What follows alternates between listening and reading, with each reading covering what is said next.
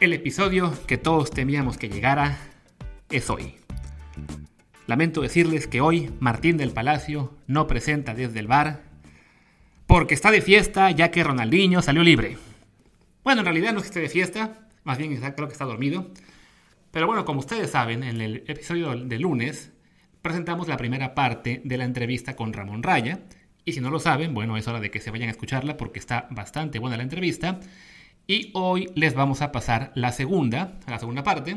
Entonces, he de reconocer que esa primera parte de la entrevista, bueno, más bien toda la entrevista, eh, en su mayoría la hizo Martín, yo intervine muy poco, y por tanto llegamos a la conclusión de que si yo no salgo en el programa, no cobro, y entonces me toca a mí hacer la entrada. Así que esto es desde el bar, yo soy Luis Herrera, y ahora que hago la entrada me doy cuenta de que, pues a fin de cuentas, la mitad de cero es cero, no cobramos nada porque no tenemos ni patrocinadores ni apoyos, pero bueno, era un pretexto para que al menos escucharan un poco mi hermosa voz.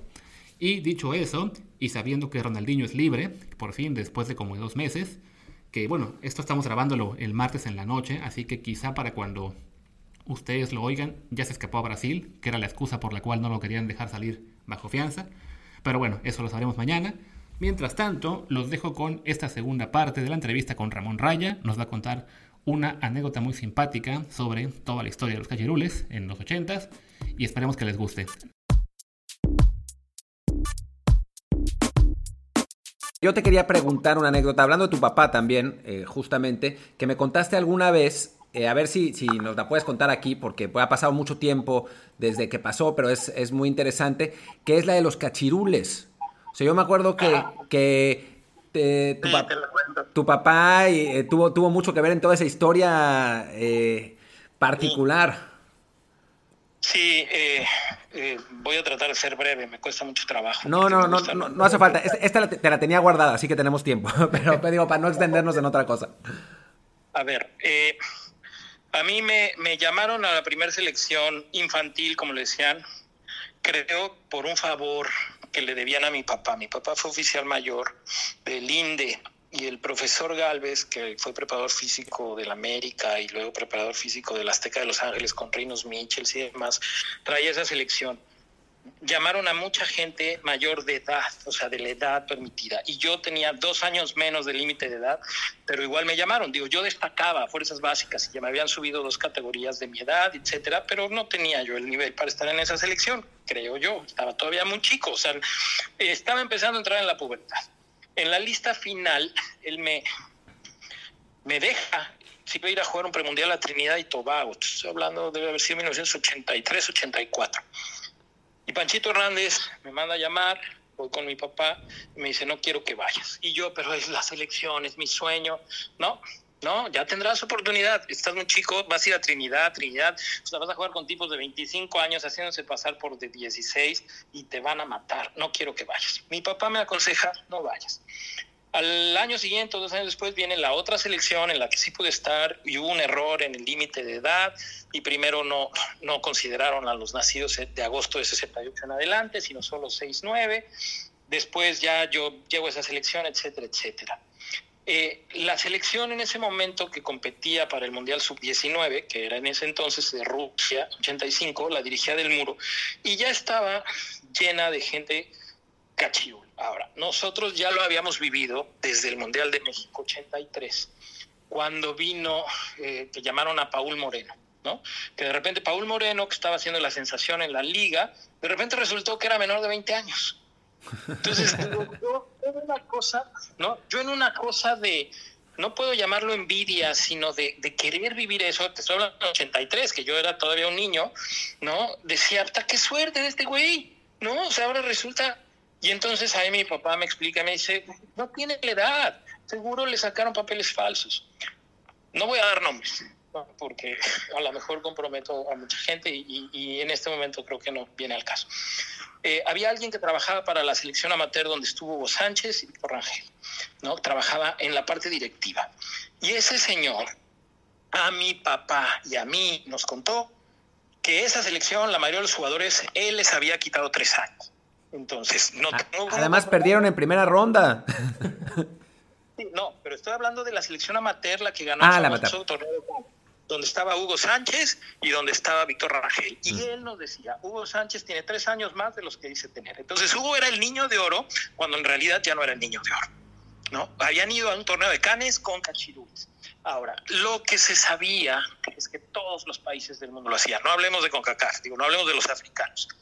Entonces, ¿qué sucede? Bueno, pues eh, yo voy a la selección, nunca en mi vida tuve necesidad de ser cachirul, no lo fui, ni, ni creo que hubiera yo aceptado ser.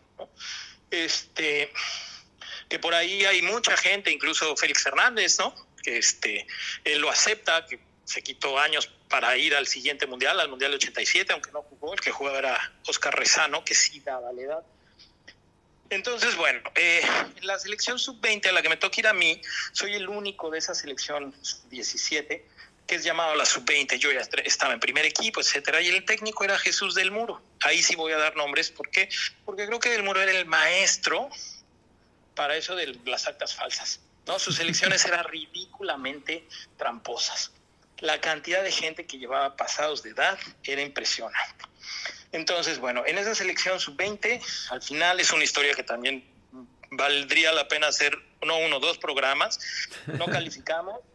La gente que había llamado primero a la selección, de repente, un mes antes o un mes y medio antes de la eliminatoria, deciden que todos los que habían seguido el proceso ya no iban a venir, más que los que dábamos la edad, ¿no? Que éramos tres, entre ellos el Piojo Herrera y yo.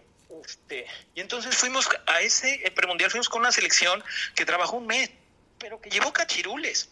Y entre esos cachirules sí había gente que ya tenía su acta falsa desde antes, como este José Manuel Herrera, ¿no? Y, eh, no, perdón, Nat Herrera, hermano de José Manuel Herrera, que jugó en Atlante, y Memo Huerta.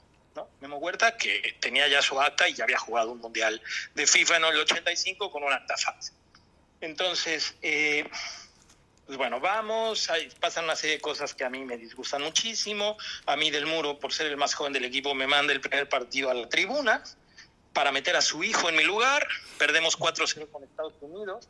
Yo, algún día Jimmy Goldsmith, que en paz descanse, el borracho en Tulón, me dijo, ese partido se perdió a propósito por instrucciones del doctor Rafael del Castillo.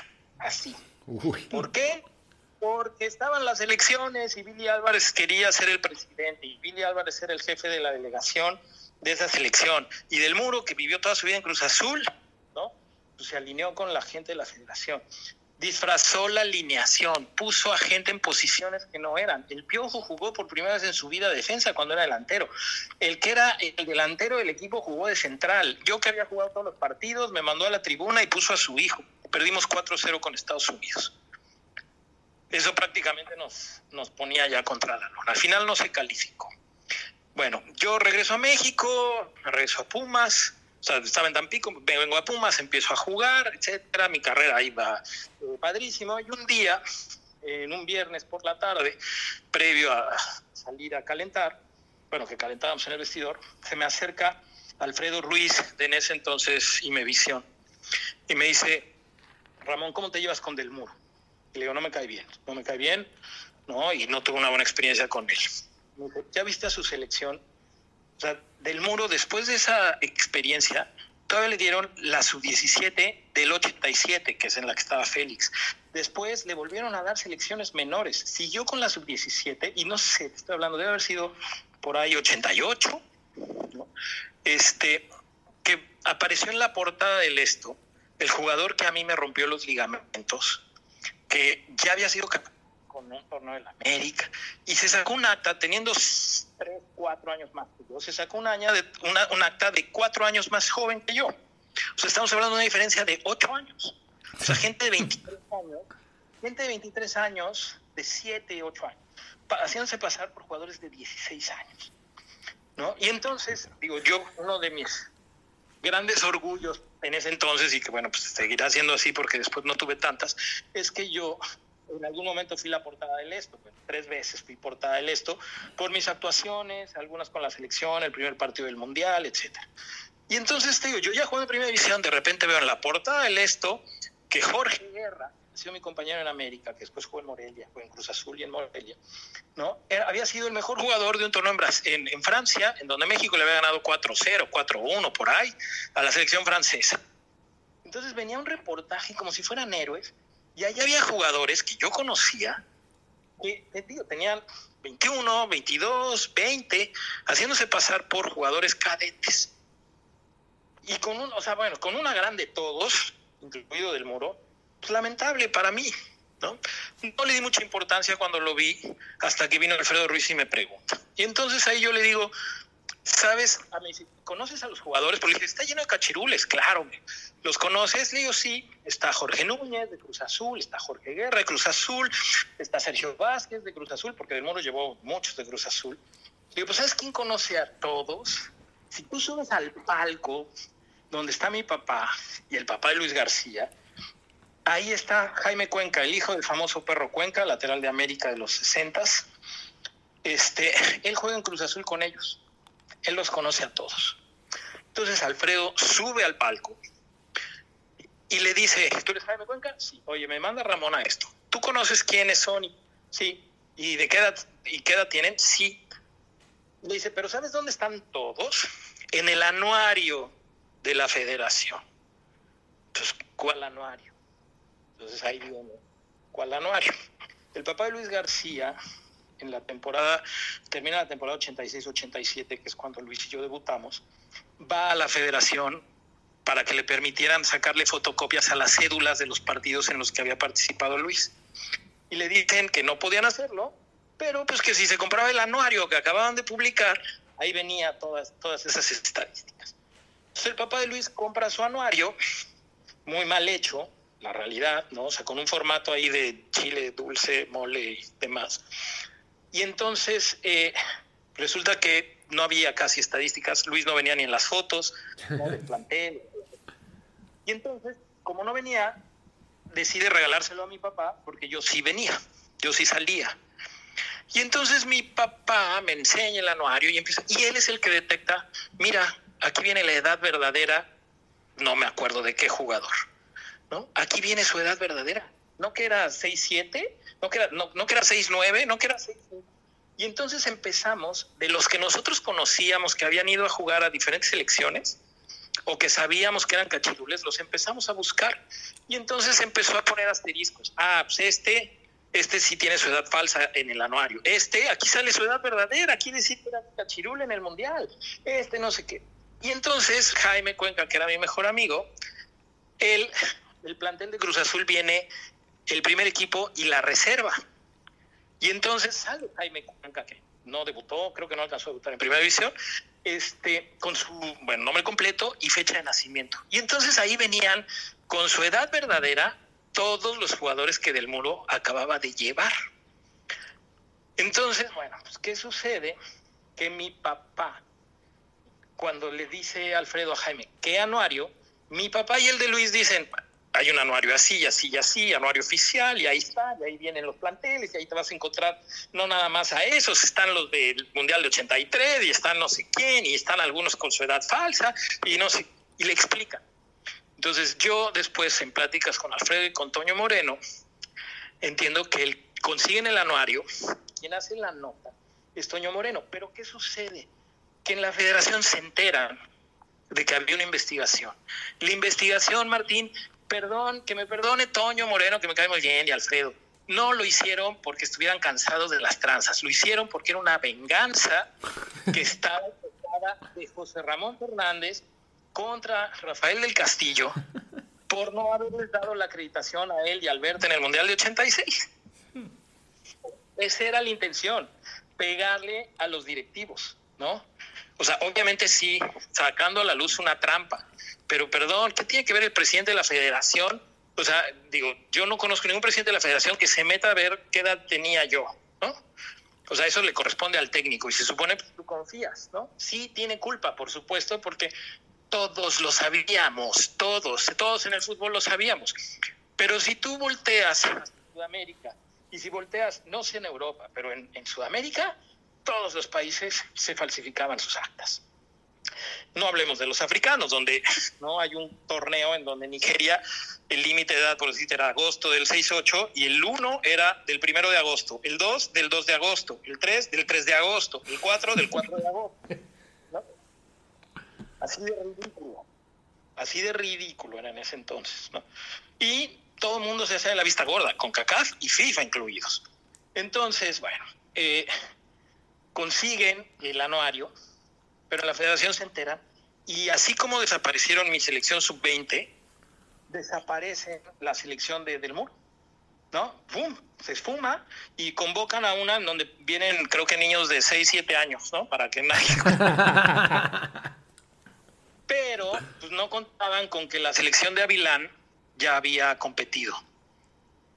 Ya había competido en Guatemala, ya había eliminado a Guatemala en la semifinal y había clasificado al Mundial. Aquí lo triste, digo, no me consta, estas son las historias que yo tengo, porque después en algún momento mi papá y yo desayunando nos encontramos al doctor del Castillo y nos fuimos a hacer sobremesa con él este, y nos contaba toda esta historia. Eh, digo, la idea no era que México se fuera suspendido, pensaban que a quien iban a suspender eran a los directivos. Entonces, se vuelve un tema político. La gente de Imevisión le da, o sea, hacen la investigación y van y consiguen en el pueblo donde sacaban las actas falsas, consiguen el acta, ahí no sé, no, no me acuerdo si creo que no era Lee Fernández, pero creo que ya estaba José de la Fuente, no sé quiénes eran, consiguen actas falsas, ¿no? los documentos falsos. Sí, eran, eran Ali, Ali Fernández, José la Fuente y, Sergio Almaguer, ¿no? Esos son, son los tres. No, no, no, no. Este, este, estaba Salvador Benz. Almaguer, según yo, no. Este, ¿Seguro? Bueno. Almaguer sí, no, Almaguer no estuvo en los cachirulos. Pero, este, no sé si Ali Fernández es después que lo suspenden. Y que yo también tuve que ver. Yo le dije a Ángel Fernández, sáquenle un acta falsa, Ali. Porque decía, Ramón, tú tienes las elecciones, Ali, que es de mi edad, no tiene nada. Le dije, pues sáquenle una acta falsa, todos tienen acta falsa. O sea, yo así se lo dije y después salí fue de los cachirules. Sí, Fernández y un cuate que se llamaba González Chaires, ahora me acuerdo, es verdad. Es después. Este, y entonces, bueno, eh, se llevan las actas, estas actas falsas, y yo no sé si consiguen las actas verdaderas, y las llevan a Guatemala. Entonces, quien hace la protesta en CONCACAF es Guatemala. Al mismo tiempo, en México, cuando empiezan a decir el anuario, el anuario, el anuario, la federación dice, es un error, es un error. O sea, debe ser un error. Pues digo, se pueden cometer errores, ¿no? En lugar de poner eh, 74, pusieron 64, ¿no? Y, es un error, nada más. y entonces, me acuerdo perfecto, porque digo, yo le di mucho seguimiento. Eh, sale un reportaje de Toño García, de José Antonio García, diciendo, si, es un, si no es el anuario oficial, porque dicen, ni siquiera es oficial, Así que me regresen los 40 millones, creo que le cobraron para obtener la portada de mi balón. O sea, en la portada de mi balón, ¿no? Porque dice anuario oficial de la federación. Te, interrumpo un segundo, solo para decirte los nombres de quienes eran, ya los tengo aquí. Eran Gerardo Jiménez, José de la Fuente, de Monterrey, José Luis, José Luis Mata, y yo me confundí a Almaguer, perdón Sergio Almaguer, eh, porque por quién te confundí. Yo me confundí a Almaguer con el coreano Rivera, que era el otro. Exactamente. Bueno, en esas elecciones, este, te digo, no hablemos de la 17. Si algún día un periodista que se ponga a buscar en la selección sub-17 del muro de ese año para que vea quiénes eran los que participaban. Este, bueno, entonces esos cuatro jugadores consiguen las actas o algunas de las actas y ellos las mandan a Guatemala. Digo, en México se hace esta investigación, empiezan a hacer entrevistas y la gente en la federación se empieza a desmarcar. Yo no tengo idea, yo no tengo idea, yo no tengo idea. Y entonces el tesorero, creo que se apellidaba Cebes Montenegro, estaba de vacaciones en Barra de Navidad. Y el que era el, corresponsal del esto en Guadalajara, Ramos Camacho Ramos Galán, uno de los dos, sabía o se tenía buena relación con ella. Y lo va, lo va y lo busca. Y le hace una entrevista y el otro, desconectadísimo por sus vacaciones, le pregunta, oye, ¿y este anuario? Y se lanza a decir, no, hombre, es un súper trabajo, por supuesto que es oficial. y entonces, bueno, a la par aparece la protesta en CONCACAF. Soria Terrazas, mexicano. Según el doctor del Castillo, o sea, uno de sus peores enemigos. ¿Por qué? Según el Castillo, que porque Soria Terrazas pensaba que el doctor del Castillo quería su quería ser el presidente de CONCACAF, ¿no? Este, entonces, eh, sanciona a México, dos años para todas las elecciones con límite de edad y suspensión a los directivos mientras duraba la investigación, ¿no? Suspensión indefinida. Y entonces, bueno, obviamente escándalo, eh, la prensa que quería criticar a la federación pues mataba a los directivos. Eh, pues ¿qué se podía hacer? Digo, ya había habido, no era un torneo amistoso, ya era un eliminatorio. Entonces viene un congreso de FIFA. Esto nos lo cuenta del Castillo mi papá ya. Y en el congreso de FIFA, el doctor del Castillo, pues va y acusa, y cuando nos lo cuenta nos dice, yo le había dado a ganar varios millones de dólares a Avalanche, a su bolsa con el Mundial de 86 y dije, el doctor, amigo personal, me va a salvar. Y entonces, dice, enfrente de todo el Congreso, con todas las federaciones, empieza a cagotear así a, Soria atrás. ¿no? Y le dice, no puedo creer que hagas una suspensión por un anuario, que aunque diga oficial, si la federación dice no era oficial, eso es lo que cuenta. Y entonces Soria Terraza se levanta y dice no lo hice basado en el anuario, lo hice basado en estos documentos que presentó Guatemala. Aquí la cosa es que Guatemala consigue los documentos porque se los dio la gente de Imevisión. Mm. Entonces, este, y según el Castillo, dice, los primeros que pusieron el grito en el cielo, los africanos. ¿Cómo? Papeles este, falsificados, imperdonable. Y entonces crece la presión contra Belanche de que tenía que ser ejemplar la sanción y ahí es donde suspenden a México de todas las categorías por dos años y nos perdemos la eliminatoria para el Mundial de Italia 90, que de alguna manera, pues digo, no sé, a mí me pasa a afectar, porque el entrenador era Velarde, que era como mi papá futbolístico, no es el que me debutó, el que me decía que soñaba que con el Mundial de Italia, cuando lo llaman a la selección, él decía, este, sueño con el Mundial de Italia, con Aspe por izquierda y tú por derecha, así que métele con todo, ¿no? Y yo me sentía motivadísimo porque... Y bueno, pues resulta que entonces, adiós proyecto, adiós Velarde, la selección, y se va a Cruz Azul.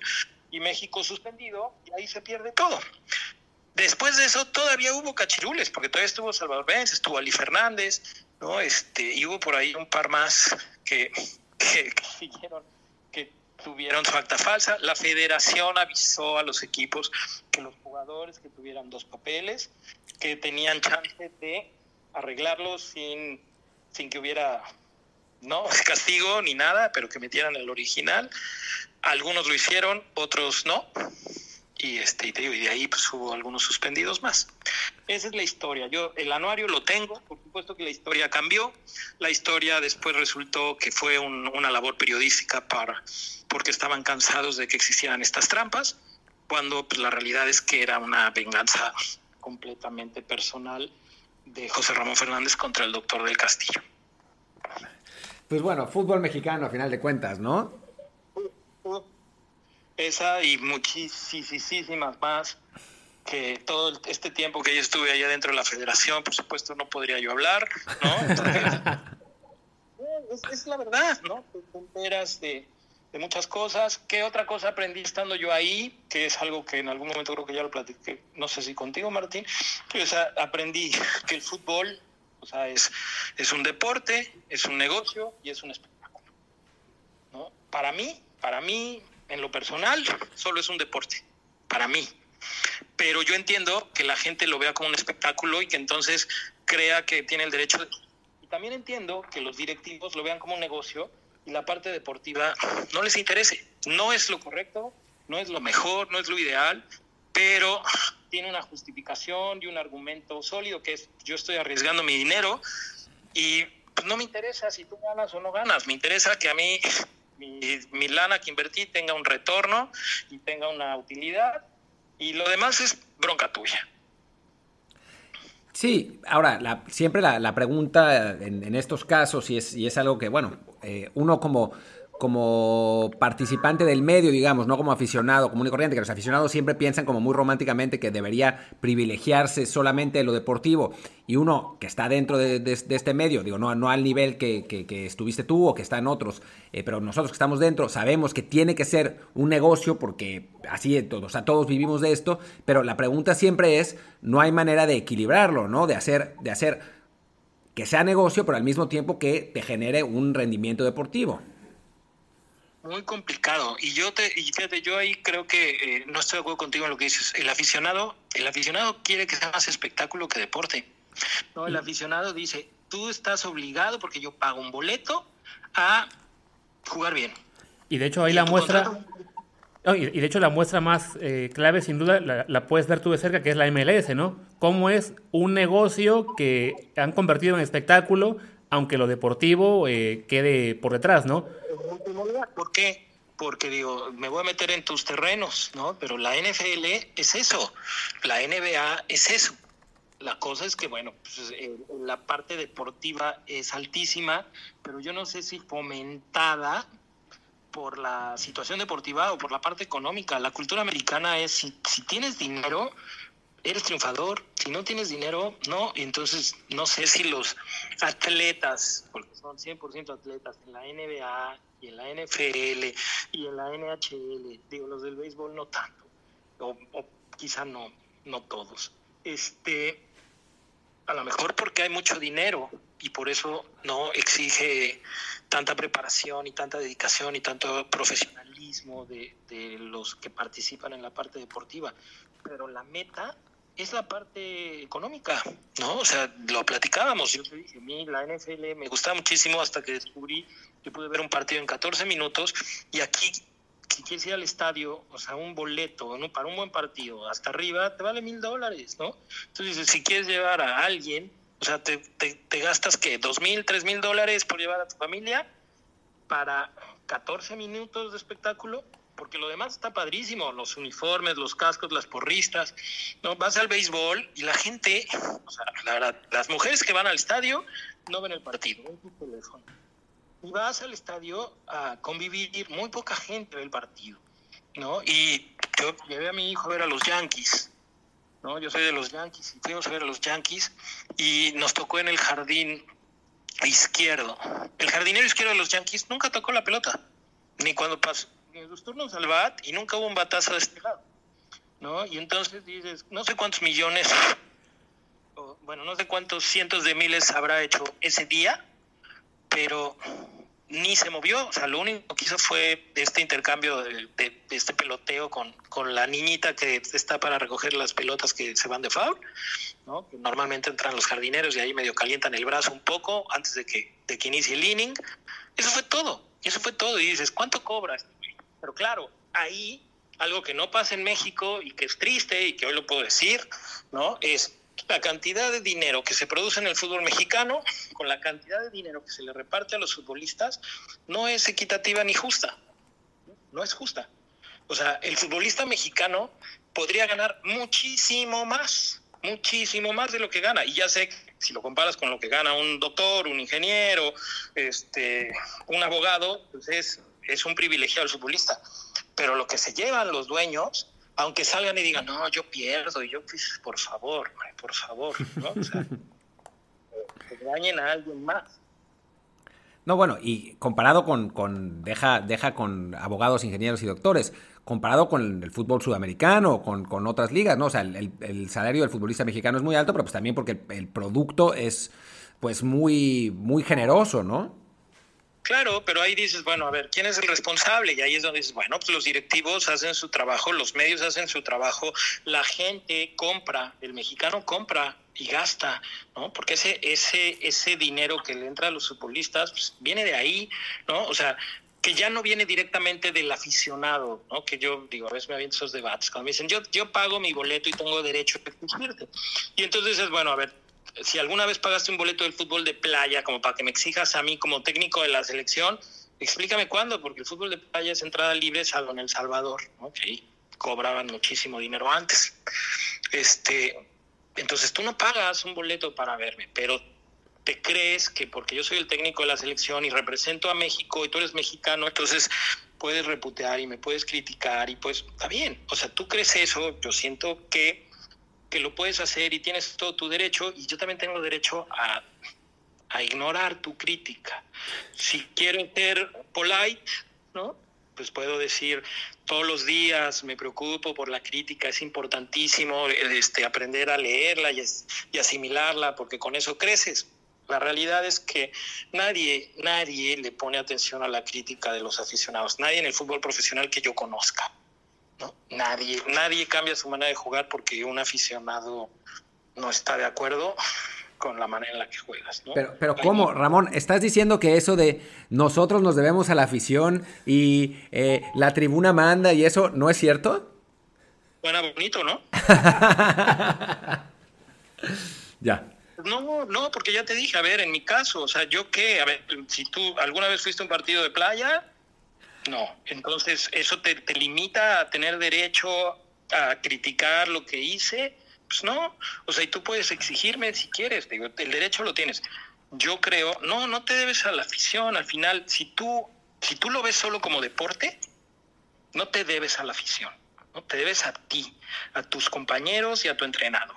Si tú lo ves como espectáculo, entonces sí, ¿no? Por eso yo entiendo, la gente que dice, no, es el jugador se debe al aficionado, es porque lo ve como espectáculo.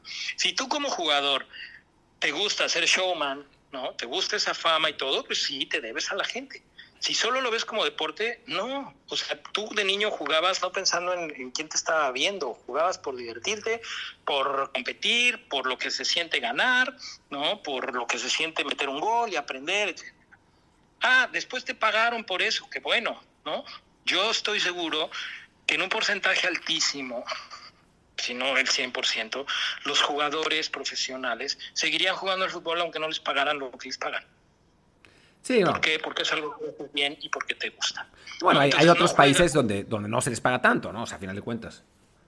Exacto. Entonces no juegas por dinero. Tú, tú, o sea, al final, por supuesto que, que te gusta el dinero, como a todo mundo, y que entonces lo consideras. Y si estás jugando bien y sabes que hay dinero, ¿no? Que ese es uno de los temas hoy en la federación, ¿no? Vinieron a recortar, que a mí me parece completamente injusto, ¿no? O sea, es eh, mucha gente que salió con la nueva administración se fue ganando su sueldo en base a trabajo y a resultados, ¿no? Y entiendo, bueno, pues hoy eh, decidimos que ya no vamos a pagar lo que pagamos y vamos a pagar menos. A mucha gente no le dieron oportunidad de decir si aceptaban o no un recorte. Y la otra es, espérame, pero ¿por qué vas a pagar menos si tú ahora ganas más? No estamos hablando de los tiempos de la pandemia, ¿no? En donde, pues sí, la federación, como todas las federaciones en el mundo, se ve afectada, ¿no? La cancelación de partidos, de torneos, de ligas, de transmisiones, etcétera. Entonces, igual, dices, a ver, si tú dices, es que yo pago tu sueldo, ¿no? Que yo le decía, pues el mío no lo pagas, ¿no? El mío no lo paga, el mío me lo paga la federación. Pues sí, tu, tu dinero, tú se lo pagas a Coca-Cola, tú se lo pagas a Banamex, y Banamex y Coca-Cola se lo pagan a la federación. Entonces yo me debo a Coca-Cola si quieres hablar de, ah, pero indirectamente me tomé una Coca-Cola y entonces tienes derecho a insultarme. Yo creo que no, ¿no? Ahora, te digo, si es solo un deporte, si es un negocio, pues por supuesto que como negocio te debes a tus clientes. Y para el que lo ve como negocio, los clientes, pues sí es la gente, sí es la afición. Pero esos son más bien los directivos, ¿no? O sea, más que... Sí, por supuesto, los directivos, los representantes, a la gente que hace negocio con, con el fútbol. Ahora, por otro lado, pues sí, la parte deportiva es importante en la medida que la gente sí quiere triunfos de, tu de, de su equipo, ¿no? O sea, no, pues hemos hablado ya como en México quizás no son tan exigentes, ¿no? Pero a final de cuentas, pues sí, lloriqueamos constantemente con que no hemos llegado al quinto partido y si se llegara al quinto partido, pues entonces la gente estaría más contenta, quizás, o si ganáramos, si fuéramos campeones del mundo alguna vez, pues sí, o sea, digamos que sí hay, sí hay una exigencia a nivel deportivo también, ¿no? O sea, más allá de disfrutar el espectáculo. Sí, pero es temporal. ¿no? Y aquí voy a decir otra cosa que puede ser muy polémica y que igual necesitaría hacer un debate más profundo y analizar el por qué. O sea, hoy Ramón Ramírez, Beto Aspe, Luis García, Jorge Campos, Cuauhtémoc, Villa, eh, este, Terrazas, El Tilón, Camilo Romero, El Tiburón, Osvaldo, eh, Borghetti. Hoy la gente parece que ya se olvidó de que también nos decepcionaron en una Copa del Mundo. No parece, se les olvidó. Siempre, siempre que tuitea algo, no sé, quien sea, Jared, dicen, tú si eras, tú si te la partías, no como las divas actuales. Y llegaron al mismo lugar. Va a, pasar, lo mismo con Vela, con el Chícharo, con Herrera, con, en, en unos años. ¿no? Esa parte de, de la afición mexicana, ahí también yo soy súper polémico porque digo, para mí, la mejor afición del mundo, perdón, o sea, si yo quiero que tú me sigas viendo en mi programa, tengo que decir que es la mejor afición del mundo, pues sería yo un tarado si digo, eres la peor, ¿no?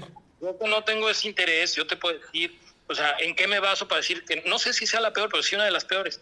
O sea, yo que he viajado a los últimos mundiales, a los últimos seis, no, digo siete porque llegué un día después de la final en el 94, pero este, y, todavía estaba lleno de gente que había estado en el mundial y a los otros seis he, he podido viajar. O sea, de verdad creo, con sus excepciones contadas, salvo los japoneses, ningún otro aficionado del mundo se pone una playera de otra selección. Yo no veo un argentino, o sea, en general, habrá un argentino que se que ponga una francesa porque está Trezeguet, ¿no? Habrá un, sí, entiendo, pero, o porque su abuelo era español, ¿no? Este, o se pone la de Italia porque, sí, este, su papá, ¿no? Nació en Italia. Entiendo esa parte, pero, o sea, tú ves a mexicanos poniéndose la playera de Brasil, cuando dices, oye, pero el próximo partido es contra Brasil. Sí, pero tengo boleto para ir a ver el Brasil no sé quién y hasta falo portugués. ¿no? sí. ¿Por qué? Porque no hay una identidad. Porque no hay una identidad. No tenemos una identidad como afición. Pues yo, ¿no? yo más que más que, que no haya que no haya una identidad, me parece también que buscamos no somos suficientemente buenos. Entonces, como no somos suficientemente buenos, proyectamos hacia los equipos que sí son. O sea, porque tampoco es que los mexicanos se pongan la camiseta de Croacia. O sea, sí, te la puedes poner para ir a jugar una, una, cascarita o el gimnasio, ¿no? Pero no vas a ir a un partido de Croacia con una camiseta de Croacia, porque a quién le importa, ¿no? O la, el de la selección de Rumania, ¿no? O sea, eso existe, hay gente que las colecciona, tra, pero la gente se pone, se pone la camiseta de Francia, la camiseta de Brasil, la camiseta de Alemania, la camiseta de Argentina, la camiseta de España, porque son equipos aspiracionales, no son equipos que sí consiguen lo que nosotros somos incapaces de conseguir. ¿Tú ves a un irlandés poniéndose no, no, no, la playera de De acuerdo, o sea, me parece que es parte de la personalidad de mexicano, sin duda, y que, y que tiene que ver con en, o sea, quizás sí sea una cuestión de identidad, pero también creo que es una cuestión de que y es, es, un, poco, un poco de lo que hablábamos, somos una cultura tan poco acostumbrada, o sea, tan poco orgullosa de, de, de lo conseguido en general, que o exageramos no lo que... O exageramos no lo que te tenemos. Con el jersey de, de, Brady, ¿eh? No te veo a ti con el jersey de Brady. Jamás, nunca en la vida. Pero a mí sí. Pero, no, pero, pero bueno, no. Era un crack, ¿no? Era un crack.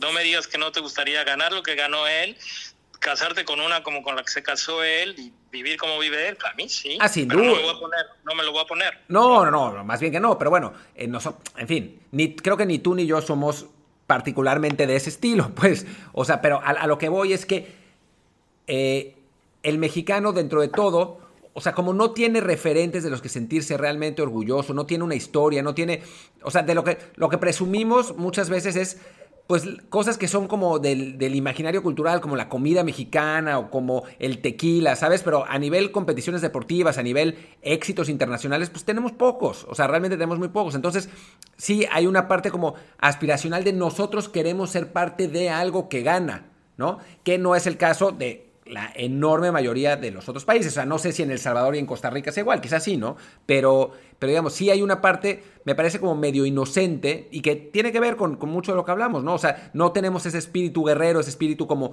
lo nuestro, hay que defender lo nuestro hasta el final, como tiene el argentino, ¿no? O sea, ahora eh, me entré en una polémica en Twitter, que tú, tú participaste un poco, sobre Riquelme, ¿no? Que yo dije que Riquelme no era tan bueno, ni siquiera dije que era malo o que era mejor Cuauhtémoc Blanco, simplemente dije no es tan bueno como ellos dicen. Y me cayeron tropecientos argentinos a, decirme mexicano de mierda, callate, cerré el orto, ¿no? Que dices, wow. pero también, si tú hablas ahorita de Cuauhtémoc, ¿no? Este, les puedes tirar, creo que tú lo hiciste, ¿no? Alguien mencionó algo de algún mexicano y les tiras a toda la banda mexicana y todos atacarán al que ponga un tweet, ¿no? Como el que mencionó ese de que el fútbol mexicano era aburrido o no era tan competitivo, ¿no? Y bueno, pues se lanzan todos. Como se lanzó todo Guatemala y todo El Salvador contra David Feitelson, él dijo que cómo era posible que se les tenía que ganar caminando, ¿no? Y, y te le tiras por un nacionalismo falso, medio hipócrita, ¿no? Porque dices, ok, piensas así, me parece bien, o sea, es respetable. Y claro, también yo tengo que decir, hoy en estos tiempos modernos, quieres ponerte tu playera de Croacia, tu playera de Argentina, o sea, eh, tu playera de Brasil, ¿no? O sea, yo nada más de pensar que Brasil me ganó la final del Mundial y que nunca le pude ganar yo en el fútbol de playa, o sea, tengo cualquier cantidad de playeras que me regalaron, que me intercambiaron, no me o sea, no me puedo poner una, no, no, o sea, no me cabe. Y bueno, así, bueno, pues tú estás adentro. Y cuando eras solo aficionado a la mejor, sí, de chavito, pues sí, ¿no? Tenía yo una playera de, de, este, de la selección de Brasil y me gustaba ponérmela y me sentía yo hocico. Pero más grande dices, no, perdón, pero, o sea, es, digo, yo en lo personal no me pongo ni una de la selección porque no me considero un aficionado. Este, no, cuando voy al mundial, pues no me pongo una playera de México no me la pongo. Para ir al estadio no me la pongo. Puedo andar en la calle, sí, con alguna actividad México, pero pues siento que, digo, ese es mi uniforme de trabajo, Entonces no lo hago. Me puedo poner una gorra quizá que diga México, que igual no tenga nada que ver con el fútbol. Ese soy yo. Y así como hay quien se enoja, bueno, pues yo creo que no es mi postura, que es mandando un mensaje de rebeldía contra esta falta de identidad. O sea, si tú vas al estadio, el fútbol mexicano, perdón, pero si lo comparamos con las ligas de Sudamérica, el fútbol mexicano es de los mejores. Si lo comparamos con Europa, es malísimo. La liga mexicana es malísima. ¿No? O sea, yo hoy que estoy que pretendo regresar al fútbol, pues por supuesto que me pongo a actualizarme, además de que platico con quien se deje, veo partidos y veo partidos europeos y veo partidos mexicanos y digo, la velocidad del el tránsito de balón ¿no? O sea, es, es espantoso, es años luz. Yo le o sea, ¿por qué no la miden? ¿Por qué no, hoy que se puede, por qué? Entonces me decía, existe esa medición, ¿por qué no con un comparativo de cuánto tarda el balón del lateral izquierdo en llegar al lateral derecho? ¿Cuánto tarda en México y cuánto tarda en España? ¿Y cuánto tarda en Inglaterra? Porque para mí esas fracciones de segundo que se pierden en cada pase ¿no? Pues por supuesto que un europeo que te hace un recorrido para defender tus ataques, pues se cae de risa, porque llega donde tiene que llegar. Nunca lo agarras en movimiento, nunca lo agarras a contrapié, lo agarras ya bien parado.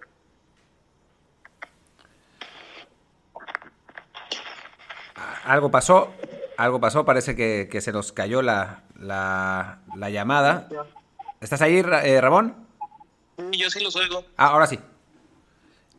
Em, entonces decías que, que el europeo llegaba, llegaba a tiempo, que no lo agarrabas a contrapié, que no lo, que no lo agarrabas corriendo, que estaba, que estaba ahí. Entonces que en comparación con, la, con las ligas europeas el fútbol mexicano es malísimo, pero que en comparación con las sudamericanas eh, estaba bastante bien, cosa en lo que coincido. Claro, y entonces, bueno, digo, yo sé que ahora la situación económica cambia y que ves estadios en Argentina vacíos también y estadios en Brasil con poca gente, pero para que un estadio en México se llene, o sea, tiene que ser algo, digo, no hablemos de Monterrey, ¿no? Este, a lo mejor de Torreón. Pero para que un estadio en México se llene, pues, digo, tiene que ser un partido de liguilla, muy especial, y a veces ni así. Y entonces dices, bueno, pues si tú como aficionado quieres exigir, a ti como aficionado, ¿quién te exige? Ya sabemos que los medios no, porque los medios no, se, no te van a exigir porque pues, les da miedo que te vayas a enojar y cambies de canal. ¿quién le puede exigir al aficionado mexicano? Y entonces me voy a otra teoría que yo tengo, ¿no? O sea, si analizamos eh, los ámbitos que hacen que un fútbol sea profesional, que para mí son los jugadores, Que eso incluye entrenadores, los aficionados, los medios de comunicación y los directivos. Yo a los árbitros los metería entre los directivos, no los metería entre los jugadores porque no ganan ni pierden. Aunque compiten entre ellos para ver quién pita a la siguiente ronda, etcétera, pues ni ganan ni pierden.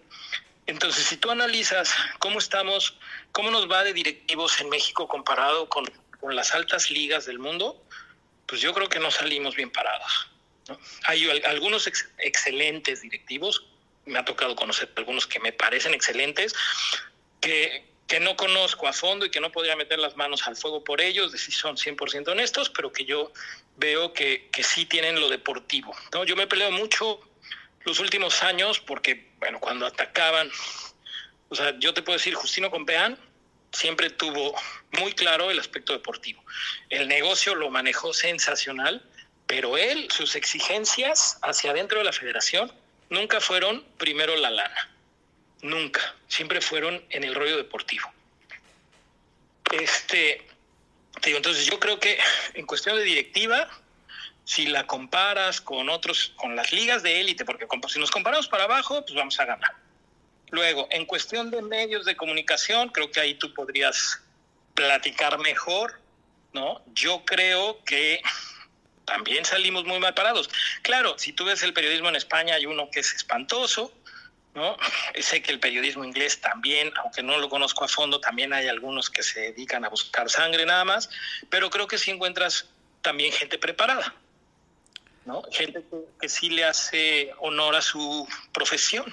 Sí, en, México pasa, creo que a, nivel eh, digamos, promedio, no estamos muy distintos, pero sí me parece que hay una, o sea, tanto hacia arriba como hacia abajo, hay una, digamos, como que el, espectro, ahora que estamos hablando de aplanar la curva, la curva mexicana es mucho más plana, ¿no? O sea, en, Inglaterra te encuentras a los del Dezón, que son una catástrofe, que son lo peor de lo peor, pero te encuentras gente que te analiza el fútbol como nadie, ¿no? En España lo mismo, también hay, hay, hay esas, esas diferencias. En México me parece que la curva es más plana. Muchas veces me preguntan, ¿quiénes son tus referentes en el periodismo deportivo en México? Y pues la neta no tengo. O sea, tengo gente que me parece que, que, es buena, que son buenos periodistas, que saben de lo que dicen, pero así como referente, referente, pues más bien son en el extranjero. Y no es una cuestión snob, sino más bien como de entender que incluso yo, ¿no? O sea, que nuestras limitaciones dentro del mercado de medios, pues son unas las que son y hay otra gente que sabe más. La pregunta es, ¿quién le podría exigir a los medios que mejoren? Pues los, aficionados. Los aficionados. Entonces, cuando el, el, medio te dice, tú eres el mejor aficionado del mundo, ¿no? Y yo te voy a dar lo que a ti te gusta y el aficionado lo que quiere son estos debates prefabricados de los cuales estamos llenos en los medios mexicanos, ¿no? Este, pues entonces salen abrazados del bar, ¿no? O sea, se echaron unos chupes juntos y salen diciéndote te quiero mucho. ¿De qué platicaron? No platicaron de nada interesante, pero pues el alcohol los hace que se quieran mucho. No, bueno, Así... a ver, todo, todo eso que decías de, que en, Centroamérica odiaban a Faitelson, pues lo de Faitelson era para eso. O sea, no sé si lo pienso o no, pero lo hacía absolutamente de forma intencional porque le subía el rating y, hacía que todo el mundo hablaba de, hablara de ESPN en un momento en el que ESPN necesitaba, ESPN México necesitaba que tuvieran esa, que, que la gente hablara de ellos, ¿no? Y entonces había notas aquí, los, los centroamericanos odian a Faitelson y lo quieren matar, y si viaja a Honduras ya lo tienen condenado, y en Centroamérica decían Faitelson, el maldito, ¿no? O sea, era como, es, es todo, ahí sí también hay una parte de show, ¿no? O sea, si hablamos de espectáculo, negocio y en este caso no deportivo, sino competitivo, pues sí, es, ese es totalmente espectáculo, ¿no? Lo que voy. O sea, yo te pregunto, para David, ¿qué es el fútbol? ¿Es un deporte o es un, espectáculo o es un negocio? No, es claramente un espectáculo. Y un negocio. Y un negocio, claro, porque vive de él. Sí. Lo que está haciendo es llevarle dinero con los ratings a su, a su empresa, a la empresa que le paga. Sí, sí, sí. O sea, lo, lo, lo ve como un espectáculo y lo transforma en negocio, digamos, poniéndolo así, porque además a David ni siquiera le gusta mucho el fútbol. O sea, sus deportes son el ciclismo y el boxeo, el boxeo y el béisbol. Y eso lo sabemos todos los que, digo, los que hemos visto a David desde, desde que empezó en Imevisión. El güey puede ser campeón del mundo en los reportajes de color porque lo hace excelente, los podría hacer fenomenales, los podría hacer mejores todavía si, si él se enfocara solo en la parte deportiva, que a veces lo hace ¿no? Y también en la otra parte lo hace muy bien, para crear polémica, ¿no? O sea, yo conozco gente que vive para odiar a, a Faitelson, ¿no? Que se levanta pensando en a ver qué puso este cabrón ahora, ¿no? Sí, a ver, a ver, a ver cómo lo recuerdo eh, cuando le pegó Cuauhtémoc Blanco en, Veracruz. Eso me da mucha risa, la verdad, ¿no? Que, te metes a ver qué contesta la gente a lo que opina y ya a nadie le importa lo que opina.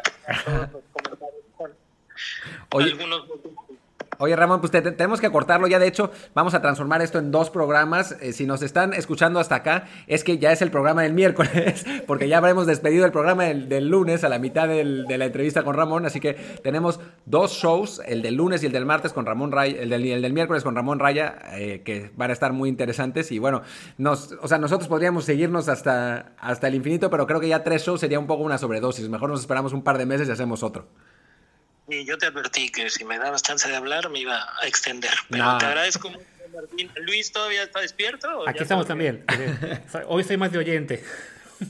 Muy bien, pues muchas gracias, la verdad. Este, ¿Cómo se nota que, me hacía falta hablar de fútbol, va? No, hombre, a nosotros. a todos, a todos. A todos. En esta situación es entendible que pues, sí, nos sirve a todos para liberarnos un poco la cabeza de las noticias, de estar encerrados todo el tiempo. Entonces, sí, eh, es bueno también para nosotros tener este rato para hablar contigo, para escuchar las anécdotas y seguramente que para el público que llegó ya hasta esta parte del programa, eh, pues también le habrá servido un poco pues, para, para escaparse un poco a lo que estamos viviendo en la realidad, ¿no?